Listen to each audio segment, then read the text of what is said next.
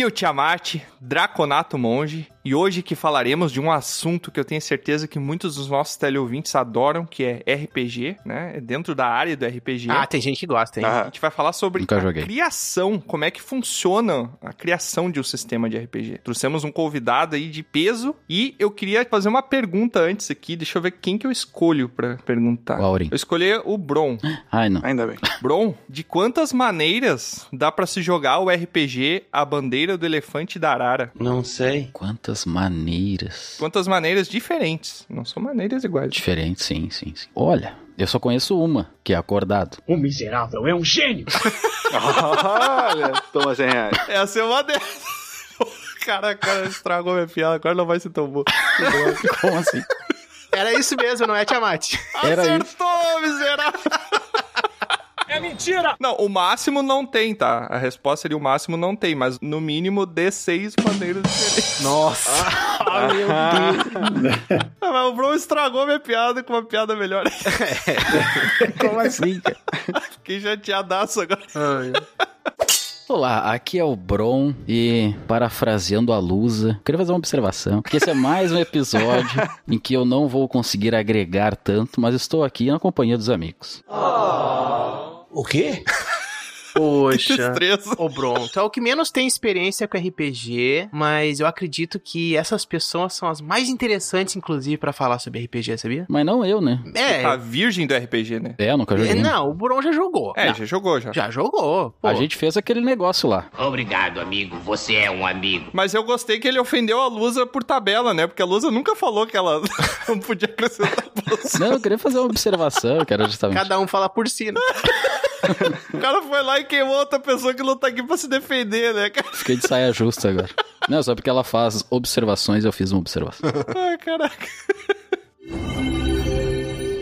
Olá, aqui é o Aurim, Halfling Feiticeiro, e eu quero que vocês me tirem uma dúvida. Sim. Não. Se um jogador tem que rolar 4 D20s e a única maneira dele perder é tirando um em cada D20, eu sou um péssimo narrador pra pedir pra ele rolar esses dados? É claro. Ah, é uma questão de matemática. É. É uma chance em 20, vezes uma chance em 20, vezes uma chance em 20, vezes uma chance em 20, né? Diria Isso. que as chances são quase como ganhar na loteria. Não, é 20 vezes 20. Pera aí que eu tô fazendo conta. Que agora eu fiquei intrigado. Não, mas eu sou o vilão da história, é isso que eu quero saber. Não importa, eu quero saber o resultado. Ah, tá bom então. É uma chance de 160 mil. Tá calculando. Eu acho que esse teste nem precisa ser feito, hein? Eu também. Não, mas a gente tinha uma regra de ouro na nossa mesa que se a pessoa tirasse três 20 consecutivos, ela automaticamente invocava um abissal. Invocava o exódio e ganhava o jogo. Um demônio, era quase um, Tirava um print. O quê? um ritual. Pedir a música no Se Fantástico. apertar ao mesmo tempo, os três 20 tira um print da tela. Essa foi a piada que o Bron fez, né? O que que acontece se tu pisar no freio e no acelerador ao mesmo tempo do carro, ele tira um print, né? Ah, eu copiei de alguém essa daí.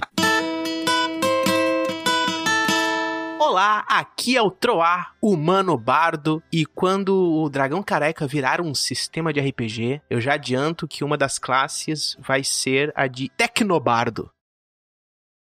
Que bom. O que que tu tem de tecnológico, Tro? É porque assim, ó, eu não lido com magia, entendeu? Eu lido mais é com tecnologia. Tá, com qual tecnologia tu lida, Tro? A do som, a de usar ali um... um- um- Faz uma- um som tecnológico então, Tro. I have you now. Não, não.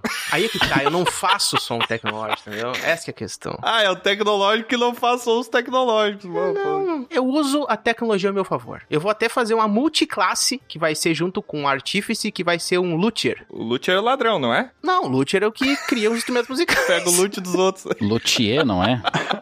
É É, luthier, do, do francês luthier. Ah, tá, tu falou em germânico. O cara tem o nome em francês, se chama Troar e fala o francês errado. Aventureiras e aventureiros, vó no Bunnies e sejam bem-vindos a mais um episódio de Dragão Careca. E hoje a gente tá aqui com Christopher. Vou tentar, tá, ô Christopher? Me diga se eu estiver errado. Ou talvez não diga, só sorri e acene. Christopher Casten Smith. Acertou, miserável. Isso aí, boa noite a todos. Oh, olha aí, rapaz. Agora com a pronúncia, com a pronúncia em inglês. A prenúncia, vamos lá. É Castan Smith. Aí, ó. Caston Smith. Prenúncia. Deixa eu tentar. Christopher Caston Smith. Perfeito. Ó, Vamos lá. Olha aí, rapaz, já posso... senti até o vento do TH no final ali. Smith.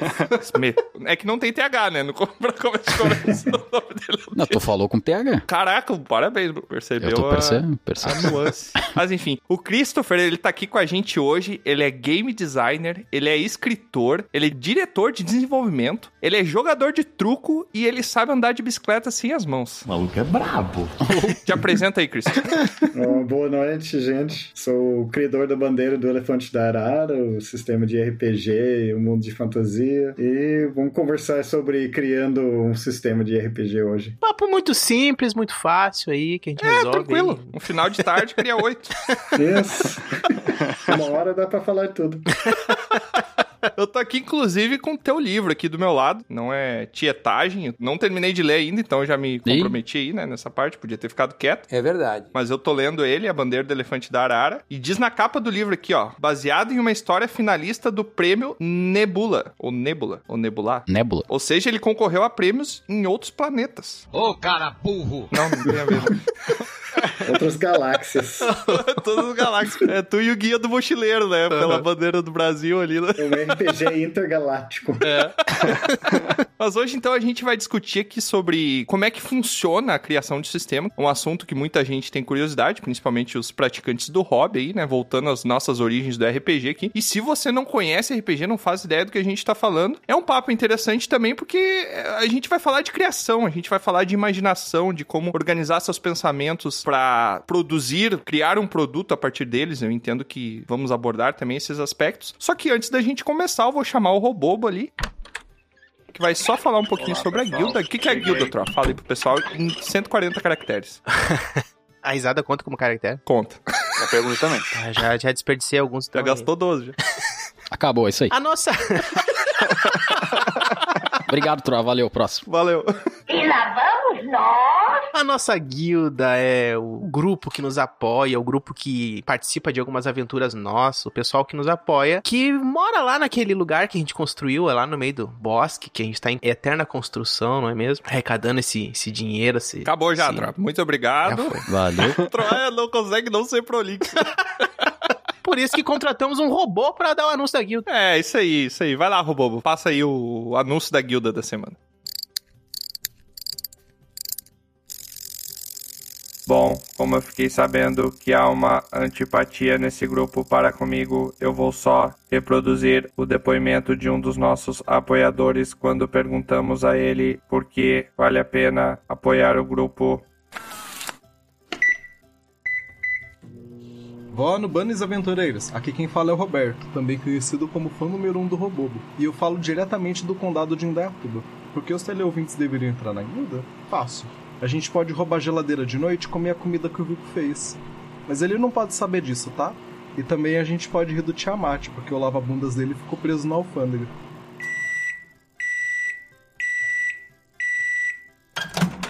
Obrigado, correspondente. Até que enfim, alguém que gosta de mim. Pensando nisso, talvez eu não me aposente.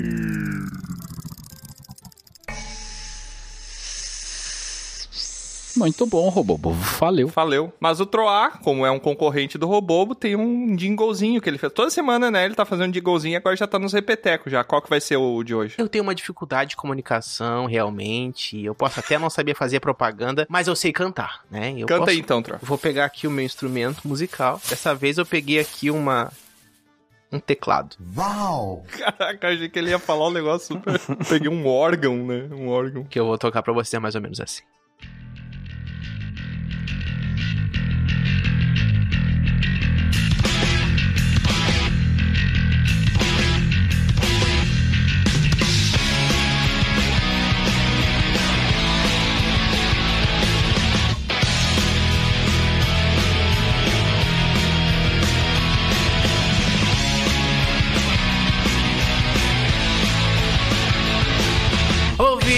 No Spotify o que a gente lá já aprontou. Nos conte o que achou. E aí, depois de nos seguir, nos dê as cinco estrelas se gostou. Se ainda não votou.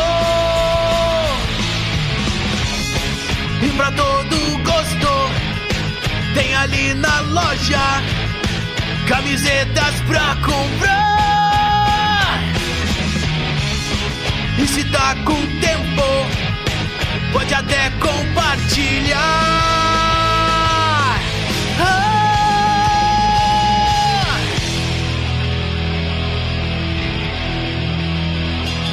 E quem sabe pode conhecer.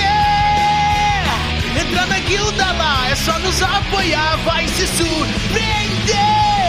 E pra gente ler o que você escrever, é só lá comentar, um pergaminho mandar, divulgue muito, muito, muito, isso vai ajudar. Muito bom. O que, que vocês acharam dessa música aí do Troá? Ah, eu já gostei mais, hein? Eu me empolguei um O pouco. que, que tu achou da música, Chris? Gostou? Maravilhoso. Quero ouvir de novo. No, God, please, no! Mais uma vez aí, Trova Então lá. vamos botar de novo aí, ó. Escuta de Ah, novo. não, não, não. Não, brincadeira. Ah, é, sem mais delongas, vamos então para o nosso episódio sobre a criação de um sistema de RPG.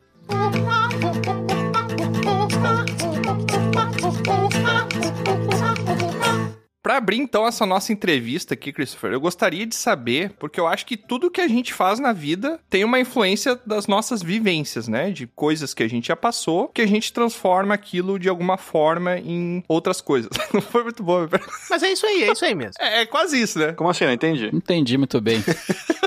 E eu queria saber quais foram as inspirações que tu tem, porque se eu abrir o teu LinkedIn aqui, é gigante a quantidade de coisas que você já trabalhou, principalmente fazendo design, criando, né? Trabalhando com a criação, desenvolvendo as regras de como funciona aquele mundo, de como funciona aquele jogo. Eu quero saber quais foram as tuas inspirações e como que isso começou. Como é que o Christopherzinho pequenininho lá com 7 anos olhou para um, não sei por que que você olhou, no... você morava no Texas, né? Você olhou para um pro céu e viu as- o formato das nuvens ali e pensou, nossa, isso aqui pode ser.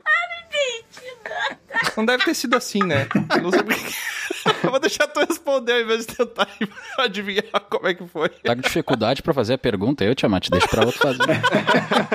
Faz mal. Desculpa. Sim, acho que tudo tem origem, muita coisa tem origem da infância, com certeza. Olha, eu, sou leitor voraz desde pequeno, então começou por aí, né? Cresci antes da internet, né? Então, assim, é uma época praticamente era das cavernas, mas, assim, a gente tinha bibliotecas, pelo menos. Ó, E- famosa biblioteca. é, eu ia bastante na biblioteca, pegava livros, acho que era a minha atividade principal de lazer na minha infância. Então, eu lia muito, gostava muito de mitologia. Qual foi o primeiro livro que tu leu? Lembra, assim? O que mais te marcou, assim? Ah, não, isso é difícil. Primeiro É livro? difícil, né? Eu não sei. Eu li assim, eu devorava livros, sabe? Eu devorava livros todo semana, tava lendo vários. E já lia quando criança, eu já lia sobre mitologia. Sim, sim, com certeza. E já com Legal. 10, 11 anos, estava lendo o Tolkien e o Stephen R. Donaldson de fantasia, outras coisas assim, livros grandes de fantasia. Eu te perguntei isso porque eu lembro, tem uma memória gráfica, assim, desse momento, que o primeiro grande livro que eu li, que era aquele livro com mais de 100 páginas que você lia porque a escola te mandava,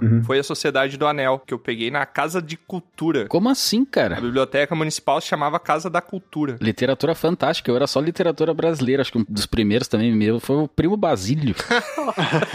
era só isso aí, Machado de Assis. Eu acho que foi com 10, 11 anos que eu li O Senhor dos Anéis. E eu li assim, ó, achei fascinante. Não entendi nada, primeiro momento, né? Tive que reler os livros. E eu lembro que era uma competição na biblioteca da cidade, porque você tinha que chegar lá e tinha só, eu acho, dois exemplares de cada livro. Você tinha que chegar lá e contar com a sorte de que o livro tivesse disponível pra você alugar. E o pessoal ficava renovando as assinaturas e nunca devolvia. Que raiva.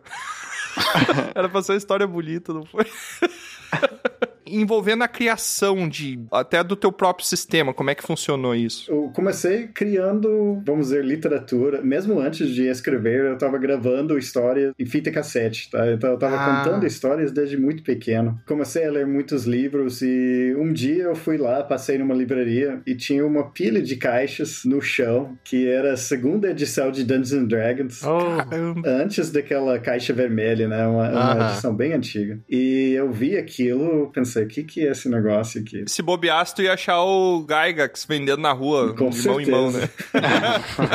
eu não tinha nenhuma ideia o que era aquilo, mas assim, eu pedi, Como se brinca? ganhei assim na época, em, por algum aniversário, alguma coisa dessas. E eu cheguei em casa, eu abri e eu quase devolvi o negócio, porque eu olhei, eu achei que era um jogo de tabuleiro, sabe? Eu abri, tinha um Sim, livros, sim. uns dados. Imagina nessa época, não tinha ninguém pra falar, não tinha internet pra saber o que era RPG, não tinha ninguém Exato. falar e dizer o que era. Eu não- conhecia ninguém que jogava. Uhum. Então era uma coisa totalmente desconhecida pra mim. E eu quase devolvi, mas depois eu comecei a folhear os livros e eu fiquei fascinado. Começou naquele momento, isso com uns 10 anos, muito jovem. Então, assim, não tinha jogador, então eu tive que formar grupos, né, pra jogar comigo, de amigos. Naquela época, cada edição tinha uma bibliografia no fundo, né? Então, vários livros para buscar inspiração, livros de fantasia e história. Então, buscava todos esses livros possíveis dentro da biblioteca. Comecei a criar as minhas próprias aventuras. E era uma coisa bem importante para mim. Eu era muito solitário no colégio, eu comecei a criar grandes amizades através do RPG e eu comecei a contar histórias mais complicadas ainda, vamos dizer, através do RPG, assim, focar em personagem, narrativa, tudo aquilo. Então, assim, o RPG foi super fundamental na minha formação como pessoa, né? Na parte social, na parte de carreira, tudo. Foi uma grande inspiração para mim. Eu confesso que a minha história é bem parecida com a tua, assim, o RPG, o Troá lembra disso, porque eu e o Troá, a gente, não foi por causa do RPG que a gente se conheceu, mas eu acho que foi por causa do RPG que nós viramos amigos, né, Troá? Ah, isso é verdade.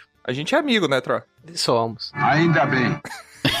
Bem, amigos. É bom só confirmar, né? Sempre é bom confirmar antes de assumir a... A amizade. Eu cometia, não sei se aconteceu contigo, Christopher, mas eu cometia, tinha gente que matava a aula, né? Fugia da escola no horário letivo ali. Eu acordava a aula, eu revivia a aula. Eu estudava de manhã e eu era proibido de ir na escola de tarde, porque começava a encher gente de outros turnos. E eu pulava o muro pra dentro da escola pra poder jogar RPG no recreio com o pessoal que estudava de tarde. Maravilhoso. Fazia o contrário, né? O que explica bastante porque que eu não tinha muitos amigos também, fora da...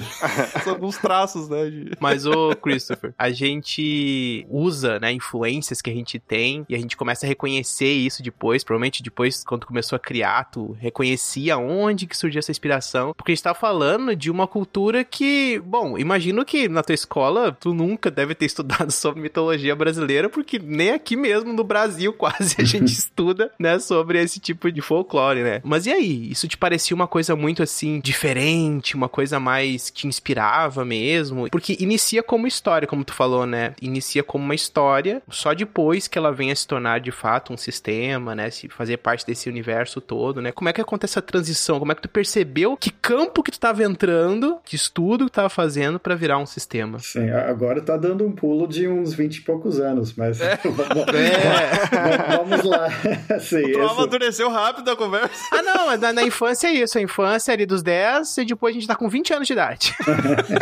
Vai pular de 10 em 10. Isso ah, muito, muito depois. Então, mas assim, tinha muita inspi- inspiração, joguei muitos sistemas, entrei na indústria de jogos, né? Muita coisa. Chegou uma época eu tava já começando uma carreira como escritor, né? Uma carreira paralela na época, porque eu tava trabalhando com games. Eu tinha uma empresa, né, a empresa já tava morando no Brasil, né? E em paralelo eu começo a ter uma carreira de escritor. Então eu tô escrevendo principalmente contos, publicando no exterior. Tive essa ideia de trabalhar com uma mitologia brasileira, né? Criar uma fantasia. Porque, assim, tu olha Tolkien, vocês falaram Tolkien, né? O Tolkien, todo o Senhor dos Anéis é baseado na fantasia europeia, né? Uhum. celta e nórdica, ele puxou os anéis lá daquela região, puxou assim, os anões, trolls, tudo é, é daquela região. É. Anel dos Nibelungos, né? É. Então, assim, a ideia era assim, ah, o que que dá pra fazer com mitologia brasileira, assim, dá pra fazer algo parecido? Virou um tipo de desafio, né, pra mim fazer, até porque naquela época ainda não tinha tanta coisa trabalhando dessa forma. Tinha umas tentativas anteriores, né, tem uns livros de Simone Sauersig, do Roberto Souza Causo, mas eu não tinha visto, né, essas coisas saíram mais nos anos 90, e eu comecei a bandeira em- lá em 2006, 2007, por aí. Comecei a escrever histórias, publicar. E foi lá que saiu aquela premiação, né? Eu fui finalista do Nebula na época. Comecei a publicar cada vez mais. Fiz até livro em quadrinhos baseado nesse mundo. Então isso formou a base, né? Toda essa parte de fantasia. Acabei publicando um romance completo, né? Com 10 aventuras. E isso formou a base do RPG, porque em paralelo eu tava juntando todas essas anotações de história, comida, criaturas e tudo, juntando essas anotações já meio em formato, preparando para fazer um RPG em algum momento, que era uma coisa que eu sempre queria fazer. É muita coisa, né? Muita coisa misturada, mas o meu sonho na adolescência era publicar uma aventura de RPG, né? Sim. Isso ia ser o auge para mim. Então eu mandava ter aventuras. Era TSR na época, né? Isso era antes de, de Wizards of the Coast. Uhum. Era TSR que publicava Dungeons and Dragons. Eu mandava coisas para eles, eles uh, rejeitaram tudo,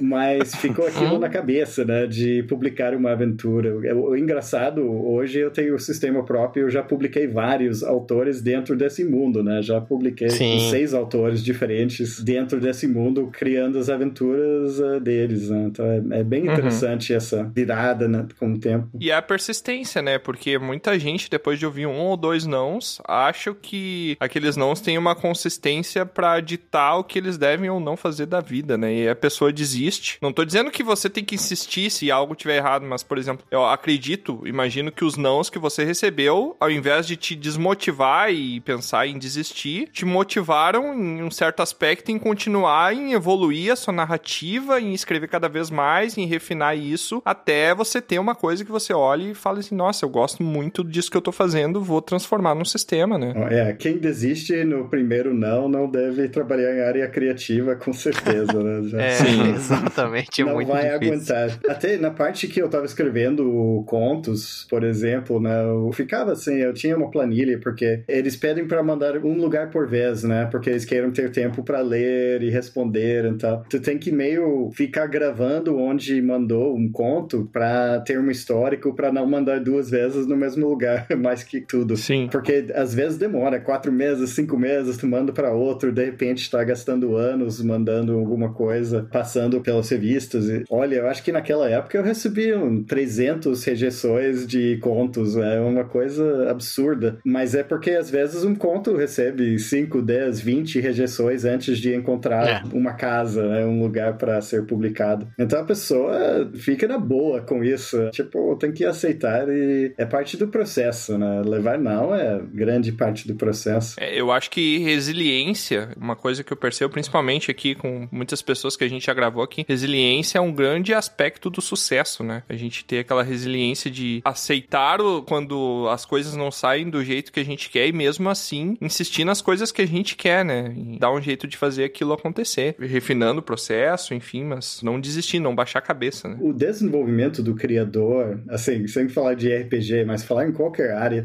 Para ter uma ideia, né? Eu tenho publicado contos, livros, vai ter um longa-metragem este ano. Olha. Seriados, livros de RPG, games. Eu acho que eu já publiquei praticamente todas as mídias possíveis, né? Como roteirista, autor. Isso é muito legal. O quão vivo é esse mundo, né? A ponto de agregar tudo isso. Torna ainda mais vivo, né? Isso é muito importante. E é isso, né? A primeira coisa que a gente faz é sempre ruim. É sempre uma porcaria. Não adianta.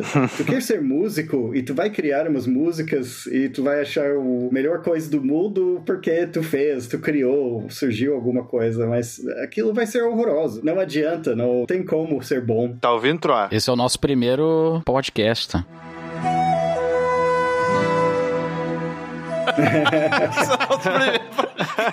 tá? Só pra constar. Não, mas aí a gente tem que ver o, o número de episódios. É. Ah, não, Isso tá não. Teve um refinamento aí. É. Melhor, melhor. Eu queria dizer também que a primeira música minha foi a, a minha música que me deslanchou. A música que tu cantou no Jingle agora há pouco, que o Christopher até elogiou ali, foi a primeira vez que tu cantou aquela música ali, Thor? Não, essa aí foi o reprint mesmo. Rep- Reprint. reprint não, Ah, bom. regravação.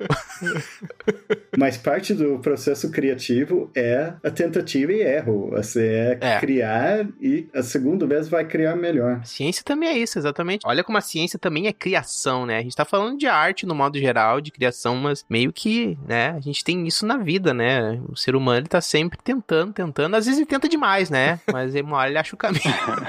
É, ninguém tá falando pra você insistir num erro também. A gente tá falando em Exato. você refinar o seu processo e melhorar o- É. as coisas que você tá produzindo, né? Mas assim, vamos tirar então o elefante arara da sala. Ou colocar, na verdade. É, vamos E vamos falar sobre o sistema em si. Sim, Qual que é o conceito, assim, da bandeira do elefante da arara? O que que torna ele único? certo. Ó, Só pergunta fácil hoje. hein?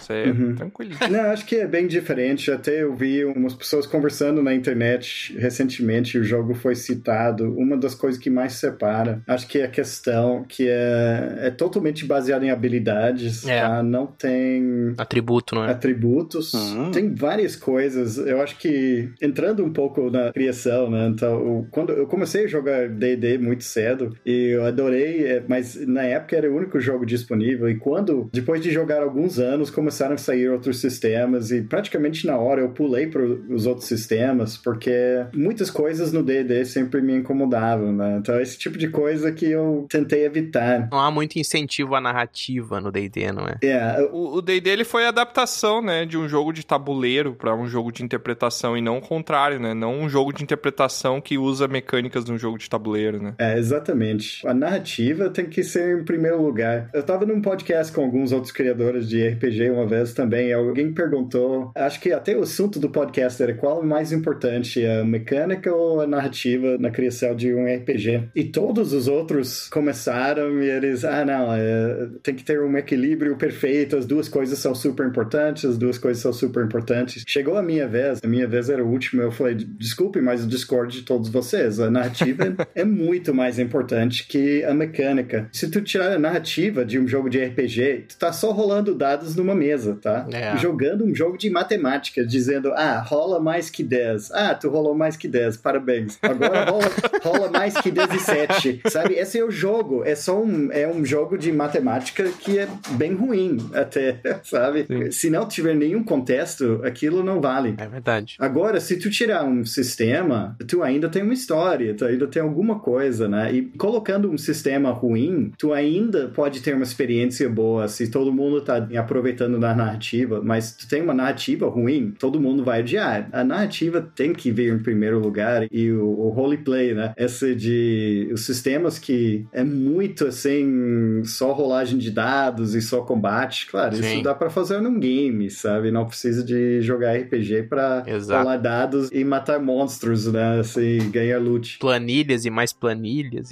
É, assim. eu troquei muita coisa, assim, daquele mundo, então eu tirei habilidades. Eu acho que habilidades limita muito, né? Eu escrevi isso até na introdução do livro, que, tipo, eu acho que a pessoa pode desenvolver habilidades ao longo da vida, né? Essa é a questão, o, o atributos, certo? Tu quer ser mais inteligente, vai ler mais livros, sabe? Quer ser, quer ser mais forte, vai pra academia. Não nasce com uma, assim, força 18, isso não existe. Sim. Outra coisa é aquela progressão exponencial de D&D que é de hit points e poder. Ah, de level. Que, Uhum. assim, a pessoa com nível 10, qualquer pessoa comum tem, tipo, dois pontos de vida. Sim. E é ridículo, né? A pessoa tosse e já morre 10. Eu sempre achei aquilo muito ridículo e, e não tem a sensação de medo naquele jogo. É, são heróis. Isso se vê muito na alta e baixa fantasia, isso na ficção também. Tu tem o Tolkien, que todo mundo é um mega herói, tem esses caras que realmente, o, o Sauron, que é um super poderoso, sabe? Sim. Tu vai na baixa fantasia, tipo um Conan ou coisas assim, e sempre tem perigo, né? Se um cara vem atrás do Conan e esfaqueia ele nas costas, ele vai morrer. Não interessa que o cara é um, um chinelão. a faca é a faca, sabe? Essa é a questão. Então, eu queria deixar as pessoas mais humanas, com poderes humanos, com limitações humanas. Então, qualquer situação sempre vai ser perigosa. É, exato. D&D é aquela coisa, não. Tu tem nível 20, então 20 goblins é ridículo, né? Vai nem suar matando esse grupo, mas chegam 20 crianças na vida real com facas, tu ia correr. Vai, Beck. Tá aí. Tá indo. Meu Deus do céu. Não interessa quem é. Eu já corro de uma, não precisa nem ter faca, é só chorar. Esse é o tal do cagão. E é muito curioso porque mesmo num sistema que tem esse viés mais narrativista, há essa preocupação de tornar ele realista, né? Porque a gente tem sistemas que são mais simulacionistas, que tentam ser, entre aspas, mais realistas, né? Uhum. Mas que se privam da narrativa, e, né, pra tá falando muito mais de um sistema que vai tornar mais real. Mas um sistema não torna real, um sistema ele gamifica. Eu até entendo, eu concordo que a narrativa é extremamente mais importante, mas eu entendo que tem pessoas que gostam dessa questão, né, dos atributos, porque vem essa gamificação da vida. Como seria o Tiamatinho se ele tivesse, né, atributos, se ele tivesse habilidades específicas, se ele tivesse nível, se ele O tivesse... que, que- né? que- que tu quer dizer? Não tem atributo, tem habilidade? É isso que tá Não, falando? tem atributos. Você é uma pessoa muito atribuída. Que merda, hein? Todo dia tem uma merda. Feiura, nível 10. Muito obrigado, Tro. É, a gente tem um pouco disso, né? No fundo, no fundo, muitas pessoas gostam disso. Eu também, parte de mim gosta disso, né? O que eu destaco aqui no Bandeira, né? Bandeira do Elefante da Arara. Da Arara do Elefante, aliás. Errou! Do elefante da arara. Isso, é do da arara. Tá certo, tá certo. O que veio antes, elefante ou arara? o que eu destaco é essa capacidade, né? Com a narrativa, tu ter essa preocupação já de tornar algo realista, né? A, a coisa imersiva a partir disso e a preocupação, enfim, do sistema é uma coisa mais orgânica, mais natural à própria narrativa, né? Sim, mas isso é parte da narrativa, né? Se o sistema de dano é mais realístico, então a pessoa vai ter mais cuidado dentro daquele mundo, sabe? Então É. acaba Uhum. virando parte da narrativa. E da mesma forma que, ah, eu vou dizer, ah, esse personagem tem inteligência 13. Eh, O que, que quer dizer inteligência 13? Mas se eu falar que essa pessoa estudou arco e flecha, estudou acrobacia, estudou tocar piano, isso faz parte da narrativa. Então, por isso que eu optei mais para habilidades e habilidades de várias áreas. Né? Acho que tem mais de 100 habilidades que a pessoa pode escolher no jogo, definindo a personagem. Eu parto desse mesmo preceito, assim. Eu já joguei muito. Cara, o primeiro sistema que eu joguei foi GURPS, né? Difícil ter uma coisa que tem mais regra pra tudo do que GURPS, né? E depois eu fui pro DD. Hoje, assim, faz muito tempo que eu não jogo RPG presencial. Sinto muita saudade de jogar RPG presen- presencial. Eu ia falar presidencial, mas eu acho que eu nunca joguei também com presidente. Mas o sistema, ele é secundário. O sistema, ele existe pra ele atender da melhor forma possível a narrativa. Pra que que existe sistema? Pra você não tá explicando RPG pra uma pessoa e daí você explica e daí, sei lá, tá dando um exemplo e fala assim: "Ah, tu é um personagem assim assado, tu é um toureiro, não sei o que, das quantas". Aí o cara fala assim: "Ah, tá, mas eu posso fazer o que eu quiser. Então eu quero sair voando". Não, é pra isso que temos o sistema, pra isso que temos as regras que vão te dar limites naquele mundo. Mas eu acho que o mais importante aqui é a diversão sempre, né? Independente do, do sistema ser muito carregado, o sistema ser pouco carregado, você tem que fazer uma coisa que você se divirta. E tem realmente gente que gosta mais desse aspecto mais board game, de ter um tabuleiro, de mover uma miniatura na mesa, e não tem problema nenhum nisso. Mas eu também prefiro narrativas ricas do que ah, rolagens de dado. E foi uma coisa que eu desenvolvi com o tempo, assim, porque eu comecei lá no- jogando dadinho e andando com personagens numa matriz de combate. Uma folha de papel. Nenhum sistema é errado, não, não tem maneira certa ou errada para É, fazer sim. o processo Sim. criativo. Vai ter resultados diferentes. Eu fiz um sistema que é mais pro meu gosto, né? Tu falou GURPS. GURPS pra mim é meio um Claro. pesadelo, né? Porque é muito rolagem. muito- E tem sistemas piores, né? Eu joguei um tempo o Holy Master. Nossa! Nossa. O GURPS não é nada comparado com o Holy Master. Holy Master tem... Holy Master é aquele que tem umas tabelas. É, sim. O Holy Master é um cara que queria muito criar o Excel. É, Nossa, é Tu horrível faz isso. rolagem pra ver qual tabela vai fazer a próxima rolagem pra ver a próxima Nossa. tabela. É muito exato, né? E é muito devagar pra jogar. E, de novo, é um jogo. A matemática começa a ficar mais importante que a narrativa. né? A ficha é um polígrafo, né? Do, Sim. desse sistema, né? De tanta Sim. coisa que você tem, tem que. É umas oito páginas que tem que grampear ali pra poder jogar o jogo. Outra coisa, eu tentei simplificar o máximo possível, tá? Eu tava pensando em uso em sala de aula. Ah, isso é quando eu importante. fiz o sistema. Uma das bases que eu usei era só ter dados de seis lados. Então eu comecei com 3D6 e tudo é um teste sempre para qualquer coisa. Qualquer resolução de ação, uma jogada de 3D6 com alguns modificadores. Então tu olha, de novo, D&D, às vezes tu vai ter, ah, eu vou fazer uma rolagem de D20 para ver, ah, eu acertei ou não. Depois eu vou fazer uma rolagem de dano. Depois outra pessoa vai fazer rolagem de saving throw para ver assim o que ia acontecer. É. Então, às vezes ainda tem três, quatro rolagens e com dados diferentes para resolver uma ação. No meu sistema, tu vai jogar uma vez só para resolver qualquer ação e embutido naquilo, tu já vai entender tudo que saiu daquela rolagem. Até pra favorecer a narrativa, né? Ficar menos tempo procurando regra em livro e mais tempo desenvolvendo a cena, né? Com os teus amigos que estão ali jogando. Isso, a regra é bem simples, né? Só tu vai jogar 3d6, adicionar a modificador de habilidade. Se tiver mais uma coisa, arma mágica, ou vai ter mais um modificador, um, dois por cima, e comparar com o resultado de sucesso. Uhum. Aí tem uma coisa do mestre que eu peço que o mestre vai dizer qual é a dificuldade da tarefa que tu tá fazendo. Então tem esse passo que o mestre vai vou dizer, ah, eu vou tentar assim pular dessa árvore e cair exatamente nesse buraco embaixo. E o mestre vai falar, tá, isso é fácil, médio, difícil ou lendário assim? Que que qual é a dificuldade dessa tarefa? Sim. A rolagem é contra a dificuldade da tarefa. Muito bom. É, então, Christopher, queria saber um pouquinho, podia contar um pouquinho pra gente aí sobre os desafios, né, principalmente na criação, que, que tu enfrentou aí na criação, de como fazer o sistema, né? Toda a parte do desenvolvimento e tal, balanceamento, assim, das regras e tal, do início, né, da parte do conceito ali até o produto final, né? Como é que é esse processo? Uhum. É, a dificuldade, eu tive uma vantagem que já que eu estava fazendo baseado no mundo que eu escrevi, isso facilitou bastante, né? Porque eu conhecia bem o mundo, tinha feito anos e anos de pesquisa. Acho que quando eu comecei, o RPG já tinha trabalhado nesse mundo há quase 10 anos, né? Uma década de anotações, de pesquisa, de dados. Então, a montagem do grosso do livro foi fácil. O sistema é interessante, assim. Eu sempre falo para alunos, né? Pessoas que fazem jogos, tem que fazer playtest, né? tem que jogar com outras pessoas, tem que receber feedback sempre. Primeira versão que eu fiz, joguei com umas pessoas, repassei para umas pessoas jogar e tava bagunçado, tá?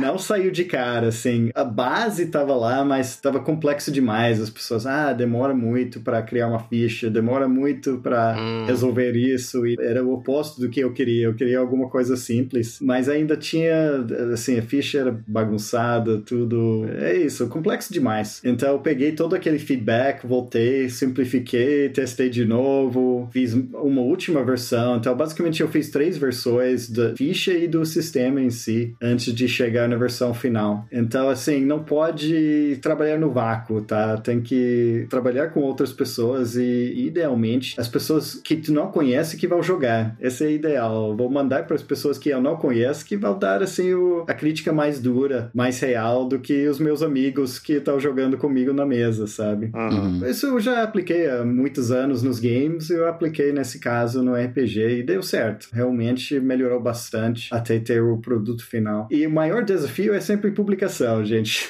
Esse é o desafio. Hum. Fazer essa coisa chegar ao mundo e principalmente com a bandeira, né? Eu queria ter uma qualidade altíssima de arte, de impressão. Quem já viu o livro sabe que realmente é é nível internacional a qualidade da arte, mas tem que ter grana para fazer um projeto desses, né? Então eu- fui atrás, consegui patrocínio via lei de incentivo à cultura e foi um trabalhão, mas valeu muito a pena porque eu não queria lançar uma coisa, qualquer coisa, né? Uhum. Com arte muito simples, somente contratando a, a pessoa mais barata, mas contratando a pessoa melhor para fazer a arte daquele livro e tendo uma qualidade de impressão maior. Foi fantástico essa parte. E dentre todos os perrengues que tu passou, assim, até a publicação, qual foi, assim, que tu lembra que foi mais difícil? O que, que foi mais desafiador, assim? Mesmo dentro da publicação, foi publicar o livro em si ou foi algum outro aspecto de etapa que aconteceu dentro, assim? O que, que tu lembra, assim? Nossa, esse perrengue foi difícil. Foi a coisa mais difícil que aconteceu pra eu conseguir trazer esse filho pro mundo, né? É, eu acho que o mais difícil realmente foi conseguir a grana para fazer a edição que eu queria. Então, eu, eu Uhum. gastei um bom tempo, eu gastei uns, uns anos realmente buscando uma maneira de conseguir publicar o livro livro que eu queria, de produzir o livro que eu queria. Porque o sistema não foi a parte difícil. É só trabalhoso, né? Sim, sim, é trabalhoso, né? Era, era montar, era testar, é tempo, né? Muitos anos, mas a coisa vai indo, vai trabalhando e faz um pouco de progresso cada dia. Mas a publicação é, é tudo ou nada, sabe? Eu não estava fazendo progresso, não tinha mais investimento de um dia para o outro. É meio chegou tudo de uma só vez quando eu consegui o, o patrocínio. Teve uma hora que tu pensou, Chris, ah, eu acho que isso aqui vai ficar só pra eu e meus amigos jogarem mesmo, não vai dar certo. Teve uma hora que teve um Chris lá que falou isso, sabotou a tua mente. Teve um Chris in Crisis. O quê?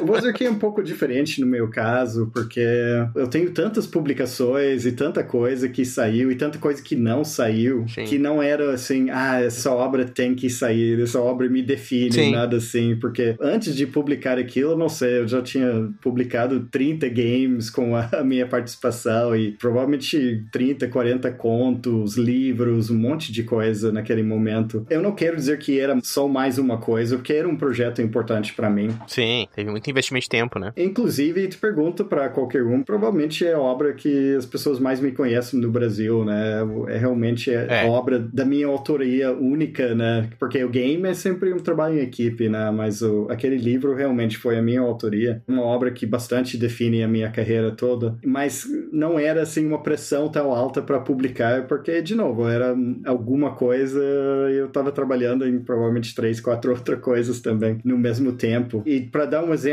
né, um exemplo contrário, eu tinha uns anos atrás um projeto de game dentro do mundo da bandeira que usava o sistema de RPG, a gente fez um catarse e era um projeto genial, assim, eu adorava aquele projeto, é muito bem feito, muito bem escrito, mas é difícil mostrar para as pessoas assim, essa história é maravilhosa sem dar spoiler e, e detonar todo o propósito de criar aquele projeto, né? Então a gente tentou mostrar da melhor forma possível, mas não conseguimos o dinheiro para realizar aquele projeto. Eu vou dizer, na minha carreira, com certeza tem dezenas e dezenas de projetos que eu trabalhei que eu não consegui publicar eh, de alguma forma, né? Faz parte do processo, como eu falei. Uhum. Sim. Mas às vezes tem um que dói mais que outro, né? mas, mas a, a vida continua. Quem tá criando muito não tem esse, de novo, essa necessidade de ah, eu tenho que publicar isso. Sim. Porque essa é a minha vida. Tem que ter um pouco de cuidado de não investir tanto assim num só projeto. É isso.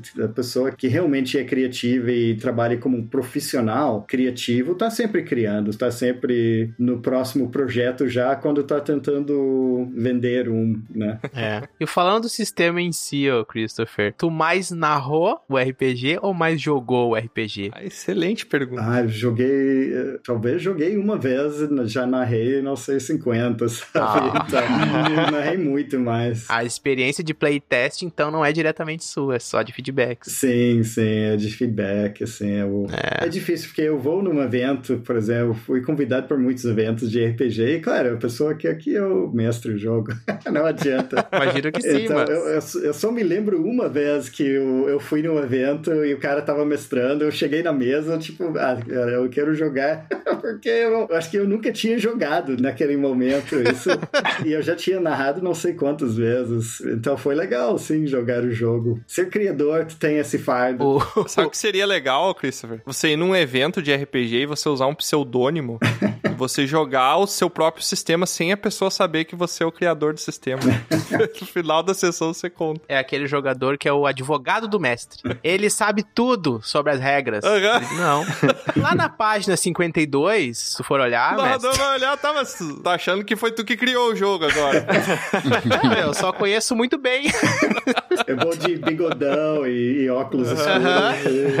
É, vai ficar maravilhoso. Aqueles óculos que já vem com nariz e com bigode, né, que você coloca. Isso.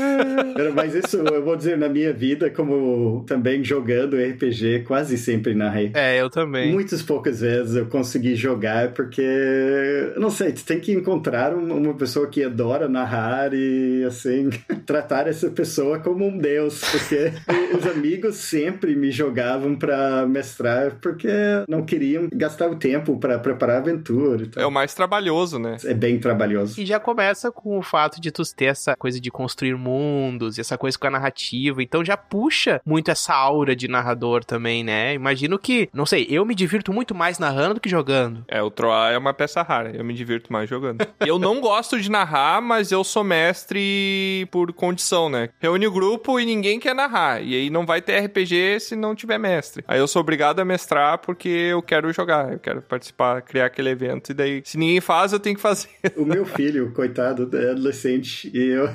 Pelo menos eu narrei pra ele umas vezes quando ele era criança, então ele pegou o jeito de jogar. Legal. Mas assim, agora ele fica organizando com os amigos e era pra fazer uma coisa mais rotativa, mas fatalmente ele acaba narrando, né? O cara, tipo, ah, ah, não, não tive tempo pra preparar, ah, tu pode fazer pra nós aquilo.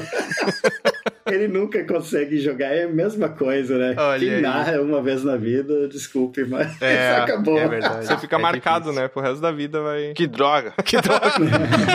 é, Aurim. Tem quatro narradores aqui. Tem você, tem eu, tem o Troar e tem o Aurim também. É. Isso aí, né? Vocês sabem como é que é a dor do narrador. Mas, assim, eu não posso reclamar, porque, de novo, foi boa parte da minha formação de carreira, de É. aprender a contar histórias, de trabalhar muito bem personagem e tudo. Então faz parte. Como você falou, né? Essa parte de criação tá envolvida na, na tua carreira profissional. Tu trabalha com isso quando tu é designer também, né? Então tá tudo meio associado. Tu tá fazendo uma coisa que retroalimenta a outra coisa, né? É tudo envolvendo criação, né? Agora, dizendo isso, eu consegui montar o Grupo dos Sonhos uns anos atrás. 2020, eram uns grandes game designers né, do Brasil, né? O pessoal super foda, né? Que faz uns projetos maravilhosos. A galera que gosta de narrar também. Então, era um grupo Um grupo de narrador. cada semana a gente jogava um sistema diferente, tinha um mestre diferente. Era o meu sonho de consumo. Olha e a gente só. começou, a gente fez uns dois meses e bateu pandemia.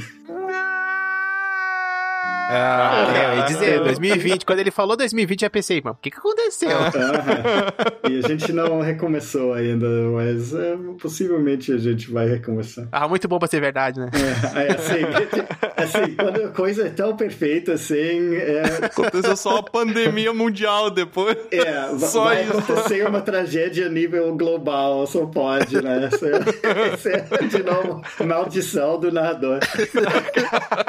Mas puxando também, a gente tá muito falando da narrativa, né? E voltando pra essa questão do game design mesmo, da concepção do jogo. E quando acontece da gente pensar no sistema, por exemplo, eu sou fanático por dados de 10 lados. Eu não comecei Cada com um D20, né? É cada um com o dado que quer. Cada um com seus fetiches. Mas de, de todos os sistemas que eu joguei, assim, os sistemas que eu mais gosto usam dado de 10 lados. Claro que por questões matemáticas me interessa também, enfim, mas eu gosto muito do dado de 10 lados. E a pessoa pode pensar, poxa, eu quero que o meu jogo ele tenha dado de 10 lados, ele tenha pool de dados. Tudo isso?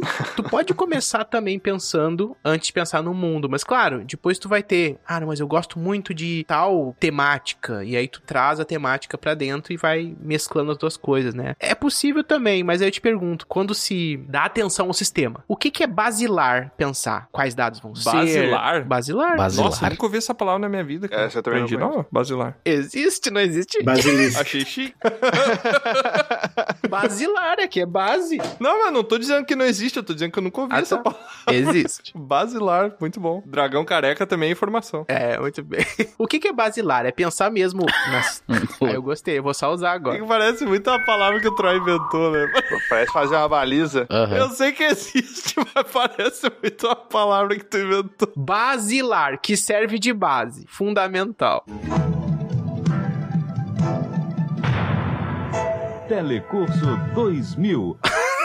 Qual a base? Complicando as coisas. Muito bem. O que é fundamental? É pensar os dados, é pensar na ficha, é pensar nos atributos, é pensar no sistema de dano. O que que pra ti, pra quem foca no sistema, né, parece mais basilar? Essa é uma ótima pergunta. Mas primeiro eu quero dizer, eu gosto bastante de sistemas de dados de 10 lados também. Ó. Eu pensei em fazer a bandeira com 10 lados, assim. Eu, eu gosto de tabela de 100, dá pra fazer muita coisa com dados de 10 lados. Exato. Hoje em dia, eu não ia fazer esse limite que eu fiz de 3D6. Porque na época ainda tava pensando muito na lógico, jogar na mesa. Hoje em dia, acho que todo Ah. mundo tá lá com o celular de qualquer forma e pode usar um, um aplicativo de dados e whatever, né? Assim, né, funciona. Eu não ia colocar esse limite específico hoje, fazendo um, um sistema novo. Uhum. Mas o que é mais importante, eu acho, tu começa assim com um personagem. Eu acho que eu comecei com um personagem e essa ideia assim que define um personagem no jogo, Uhum. Pra mim, de novo, era habilidade nesse caso, quando eu tava trabalhando com a bandeira, eu não pensei primeiro em saúde, primeiro em combate, né? não, eu pensei em habilidades pra definir o personagem. Sim. E depois eu coloquei outras coisas, né, que tinha mais a ver com personalidade mesmo, saúde, com as outras coisas, né? Status mesmo, né? Sim, mas eu começo pensando em personagem. Até assim, quando as pessoas me perguntam dica de narração, eu sempre falo, concentra nos personagens, assim, conhece Uhum. os personagens antes de começar o jogo. Porque o jogo é muito mais rico quando tu sabe como é que o personagem vai reagir numa situação ou outra. Porque situação a gente não sabe qual vai ser a situação, mas a gente pode aprofundar o personagem e, e saber como é que aquele personagem vai realmente reagir. Então isso é super importante pra mim. Eu acho que personagem é, é fundamento da narrativa, né? O filme sem personagem não é um filme, sabe? Acho É. pra caramba. É paisagem. É o que nos conecta, não é mesmo? É o que é o de humano ali, o que nos conecta é sempre o personagem. Né? O basilar é o personagem. Outra vez? Basilar. Basilar, personagem. Chegamos aí, ó. O basilar é o basilisco. Tem que, tem que ter criaturas legais. Ah, tem que ter uma criatura chamada Basilar, né? Que- Criatura mais básica de todas. Mas eu queria saber, voltando um pouquinho a respeito do feedback, porque eu acho que o feedback ele é tão importante quanto a criação. A criação, fazendo uma analogia, ninguém gosta das minhas analogias, eu vou fazer igual. Uma analogia, a criação é quando você tá minerando ali e você acha uma pedra de diamante, né? Só que a pedra, ela tá feia, né? Muitas vezes, ela não tem formato definido, não tem nada. É só um pedaço de rocha que brilha. Nem sei se brilha um diamante bruto, mas enfim. Não, Não, bro? Conhece? Tem que ser lapidado. eu já vi. Não brilha, não. Ah, então tá. O feedback, ele é o refinamento, né? Ele é você lixar aquela pedra, aquela rocha ali, você cortar ela no formato preciso de como você quer criar a joia, até você ter esse produto final que seria o diamante, né? Nesse caso, o sistema de RPG. Como é que foi a tua ação, não a atuação de atuar, mas a sua ação, ao receber os feedbacks, como é que você fez pra conseguir aproveitar esses feedbacks da melhor maneira possível e colocar ele no sistema? Uma coisa que eu falo em qualquer área, games, literatura, qualquer área, a pessoa tem que buscar críticas e a pessoa deve buscar críticas para encontrar as falhas, tá? E não as soluções. Uhum. A gente sempre fala, ah, o que tu achou desse livro? Ah, não, não sei, não gostei. Ah, por quê? Assim, você tem que aprofundar e encontrar realmente que, como tu falou, quais são as falhas nesse diamante que vai ter que polir. É exatamente isso. Raramente alguém vai oferecer uma solução que faz sentido, porque a pessoa não conhece tão bem o produto quanto o autor. Uhum. Aquela pessoa pode julgar que gostou ou não e por quê. Basicamente procurar isso, né? Então, no, no caso desse RPG, por exemplo, era muito o sistema. era- As pessoas conseguiram falar muito bem. Ah, levei tempo demais para criar uma ficha. Ah, esse combate levou tempo demais. Ah, isso atrapalhou aqui. Ah, eu não entendi muito bem o porquê serve essa coisa aqui. Era, ficou muito na cara, assim, os problemas do jogo. E eu tive que voltar e buscar soluções que faziam sentido dentro do inteiro, né? Dentro da coisa que eu criei, dentro desse sistema todo. Uma coisa que eu acho importante também é a gente exercer muita humildade, né? Porque quando você tá recebendo um feedback, eu, isso inclusive é minha culpa, né? Eu tenho que melhorar nesse aspecto. A gente sempre tem que melhorar em tudo, mas eu tenho que melhorar nesse aspecto que muitas vezes, quando você gosta muito de uma coisa que você produziu você recebe um feedback negativo, a sua primeira reação é tentar justificar por que, que você fez daquele jeito, né? E na real, não é sobre justificar. É você receber o feedback, ver o que, que dá pra melhorar com base nesse feedback, e é isso, né? Não é tentar defender a tua obra, mas sim, no momento que tu tá defendendo, ao invés de, de aproveitar aquele feedback pra melhorar ela, tu tá tentando justificar pra ti mesmo que ela tá boa o suficiente, né? Então acho que isso é importante também, a gente tentar se regrar pra. Se a pessoa veio e te falou que sentiu isso, que sentiu aquilo, a pessoa sempre vai ter, como você comentou, ela vai ter menos conhecimento naquela área do que você, porque você é um especialista naquilo. Mas tentar aprender com aquilo, tentar transformar ou ter uma habilidade no, de mesa que a gente sempre falava que é uma habilidade que é transformar merda em ouro. que o pessoal falava no grupo. Que é tu pegar uma coisa que tu pode achar ruim e transformar aquilo numa coisa boa. E eu acho que o feedback é isso, né? A crítica é isso, né? Você pode discordar totalmente, pode discordar em 150% daquela crítica. Mas eu acho que você sempre tem que ter aquele viés de procurar entender o que que dá para se aproveitar de bom daquela crítica. O que que daquilo você pode transformar em ouro, né? Você pode transformar numa coisa que vai realmente ajudar no crescimento e na lapidação do produto, né? Sim, e tem que virar Sócrates nesse momento, só perguntar. Sim. Não falar mais nada, assim, é só pergunta, é só aprofundar, buscar o que realmente tem de errado e o que dá para melhorar. É o fundamento. Quando eu tô buscando crítica, quando uma pessoa normalmente vai buscar de pessoas que queiram contribuir de alguma forma, né? Então, Exato. aquela crítica vai ser útil. Crítica que tu recebe de uma obra publicada é outra coisa, né? Às vezes a pessoa é de mau humor, às vezes a pessoa É. realmente tem outra agenda e tu tem que, assim, olhar aquilo com um olho crítico, vamos dizer. Tem que, Uhum. quando tá recebendo o feedback de estranhos na internet é outra coisa, sabe? Mas quando tá buscando, quando coloca num grupo pra jogar, quando leva pra um evento pra ver as pessoas jogando, de novo, essas pessoas normalmente vão, assim, dar uma crítica real e de boa, né? Então isso realmente tem que ficar de ouvidos bem abertos, prestando atenção e fazendo as perguntas certas pra ver o que dá pra melhorar. Mas eu nunca publico nada, nada, nenhum produto sem receber um monte de críticas, né? Sem buscar crítica pra melhorar. Não vou mandar nada pra imprimir antes de receber um monte de crítica, né? E jogo é a coisa mais fácil, né? Porque jogo é só botar na frente de alguém e eles vão jogar e é, só É. ficar lá observando. Não precisa nem perguntar. Tu vai ver quando a pessoa tá frustrada, quando a pessoa tá feliz, quando a pessoa não entende o que tá acontecendo. Uh, jogo é uma beleza, é muito fácil. E depois, claro, pode perguntar pra pessoa o que eles acharam, momentos que eles mais gostaram. E anotar os bugs, né, que eles encontraram, porque quando a gente botou pro pessoal jogar o nosso jogo ali, meu Deus do céu, até hoje eu não consegui corrigir metade dos bugs. eu fiz um jogo na pós-graduação também, que depois teve, a gente publicou e teve uns reviews ali que o cara atravessou uma parede que eu nem sabia que era possível fazer. não sei como é que ele fez.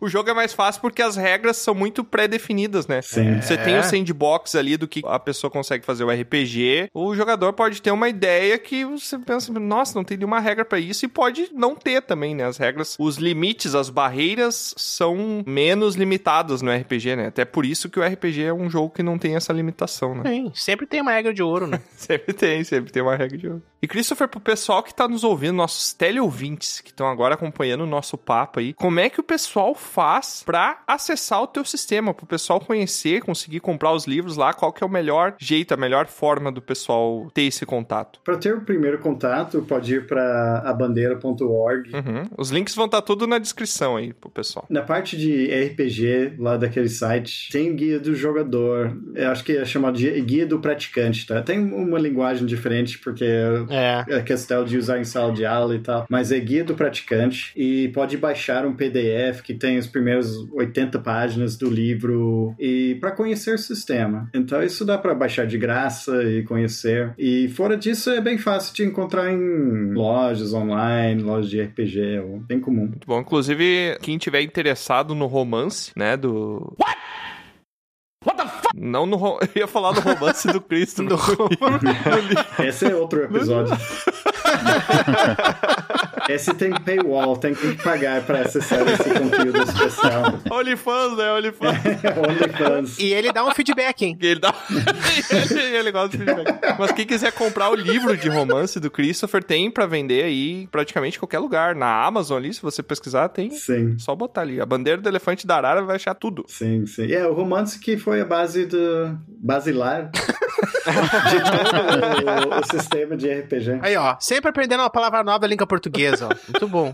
Basilar. Essa foi uma palavra nova que todos nós aprendemos aqui, né? Eu não Tem conhecia. o balancete agora o basilar, vamos anotar aí. É, isso é pra outro podcast. Não vamos, não vamos queimar mais convidado aí do que a gente já se queimou. Né, Eu posso dizer, então tem romance, tem o, o livro de RPG, tem várias aventuras, né, e suplementos também. Então, para quem vai na abandeira.org vai descobrir tudo isso. É, tem muita coisa. E tem muita coisa.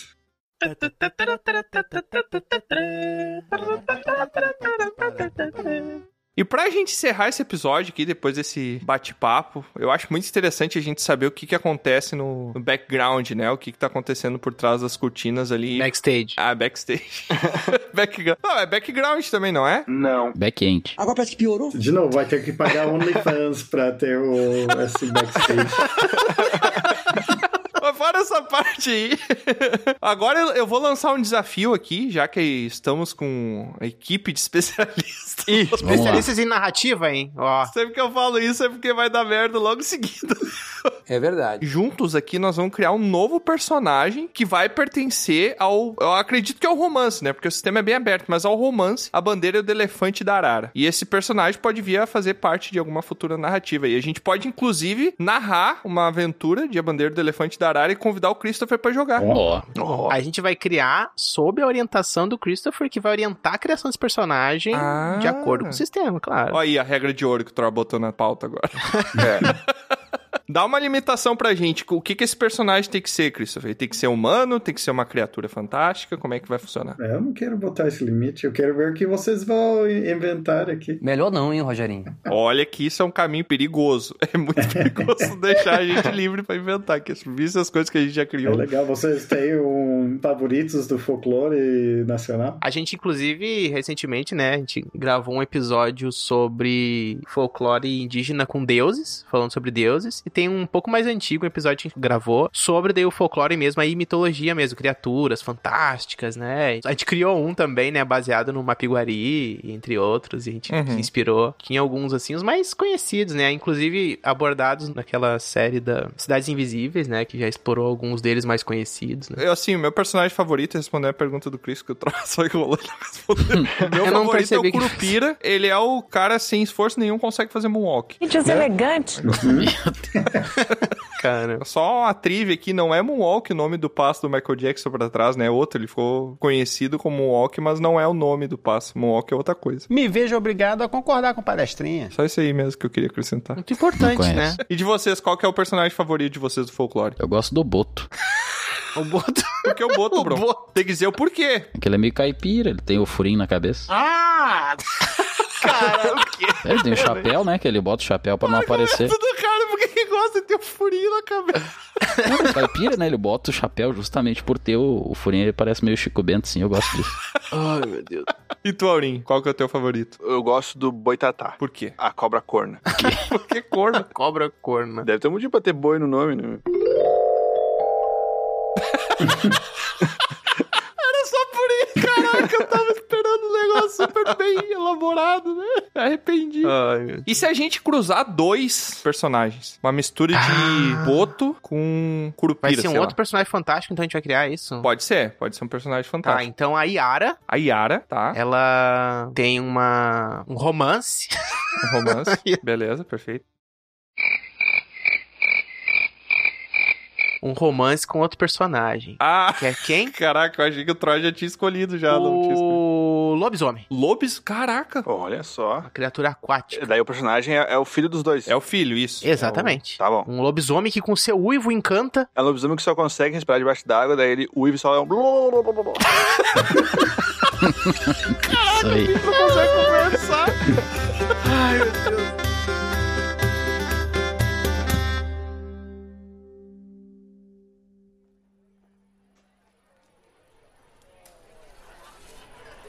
É, como você ouviu, criar um jogo de interpretação de papéis e rolagens de dados não é algo simples, mas é algo incrível. E aquela conversa inspiradora que tivemos com o Chris aumentou ainda mais nossa vontade de criarmos um RPG nosso, do Dragão Careca. Já pensou? E isso acabou me fazendo me lembrar de uma vez que Aurim, nosso Halfling feiticeiro, tentou narrar uma história pro nosso grupo jogar. Naquela noite, estávamos reunidos na guilda. Os grilos faziam uma sinfonia lá fora, enquanto ali dentro eu mostrava para o Bron a minha composição mais recente que aprendi a tocar na ocarina. Tiamat alimentava a lareira quando. Pessoal, pessoal, vocês querem jogar RPG? Aurim surgiu propondo um RPG. Nosso grupo nunca recusava esse tipo de coisa e topamos na hora. Durante a sessão, Vamos lá, vamos tudo lá, estava correndo bem. Sete. Dois pega? Interpretávamos nós mesmos. eu sei, eu sei. A gente tinha a chance de criar qualquer personagem. Mas é que achamos que poderia funcionar como algum tipo de treino. É. E em meio à aventura,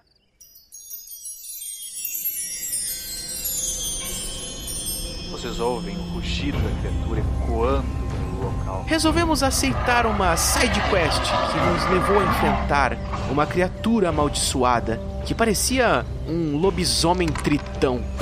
Se é que isso é possível. Ele protegia um tesouro que ficava numa câmara subterrânea, no meio de uma densa selva. Nosso grupo poderia tentar acabar com a maldição da criatura de alguma forma. Tiamat até tentou analisar se havia algum enigma para desvendar. Tiamat, tu tenta procurar algo, mas não antes do Bron acertar ela com tudo com a sua marreta. mas Bron já avançava para cima da criatura com a sua marreta. E percebendo que resolveríamos na base da porrada mesmo, E com isso, rola a iniciativa. peguei minha viola e, como um bardo, tentei inspirar o grupo com uma canção. Mas é claro, Faz um teste. eu precisaria rolar os dados para isso.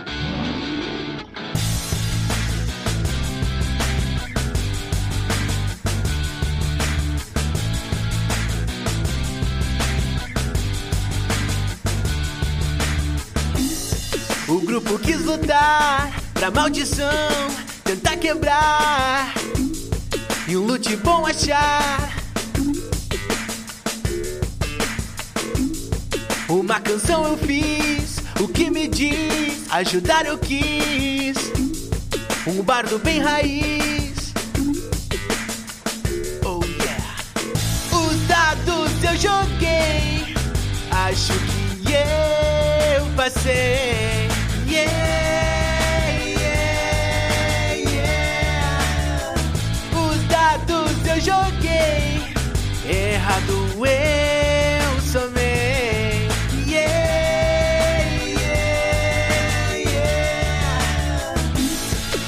foi golpear, não conseguiu acertar.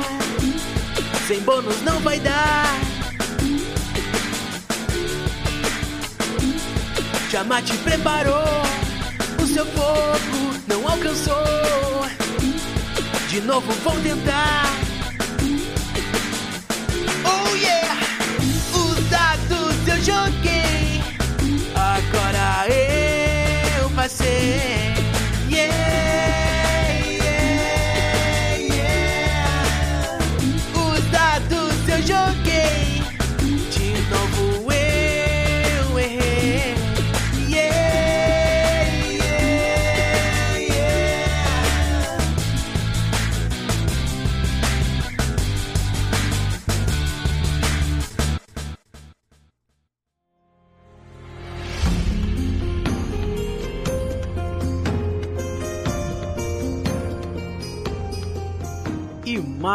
Episódio chega ao fim.